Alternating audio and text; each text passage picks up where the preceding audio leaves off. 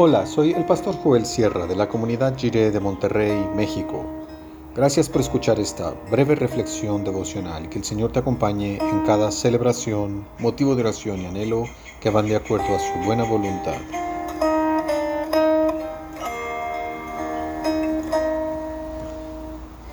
Mi deseo.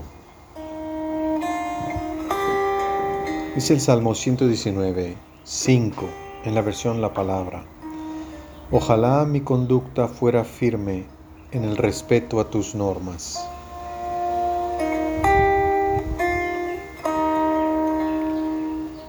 Es lo que más quisiera, que yo forme parte de ese pueblo de afortunados que guarda la palabra de Dios. Ojalá yo pudiera ser de esos que no cometen mal alguno y que marchan por sus caminos. La persona creyente que ora con este salmo tiene la humildad de reconocerse como una obra todavía inacabada. Sí reconoce que hay algunos que son muy bienaventurados porque son de conducta intachable y caminan en la ley del Señor. Pero también reconoce que Él todavía no llega a ese punto. ¿Cómo quisiera tener en mi vida esa clase de felicidad? Lo que más quiero es ser como Cristo.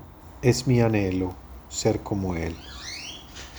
Este tipo de oración humilde es una prueba indubitable de ir por buen camino.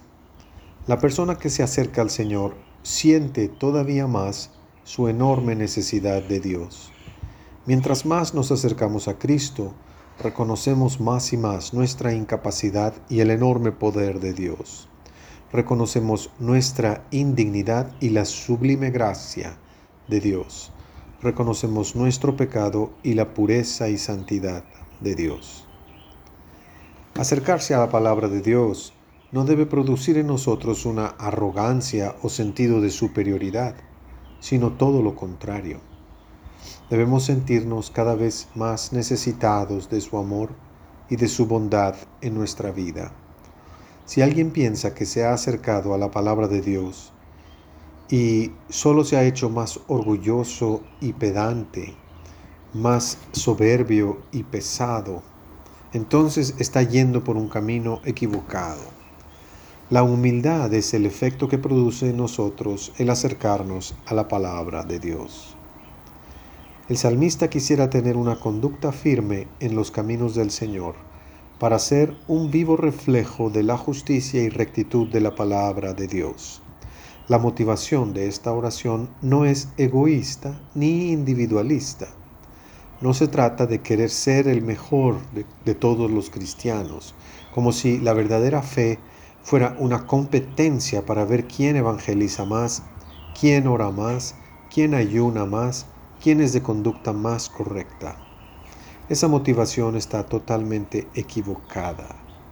Más bien el ruego es que nuestra manera de vivir pueda demostrar que todo demostrar a todo el mundo que Dios es real y que su palabra es poderosa para transformar una vida deshecha y desviada en un camino de alegría y salud, de justicia y de paz.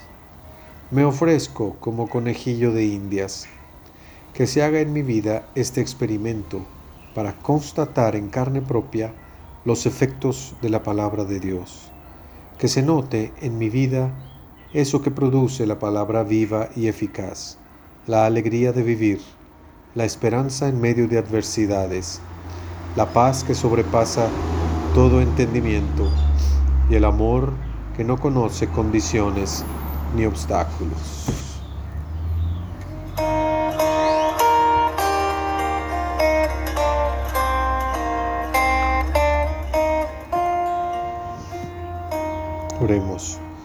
Señor, ¿cómo quisiera que mi vida diera testimonio fiel del poder de tu palabra? Amén.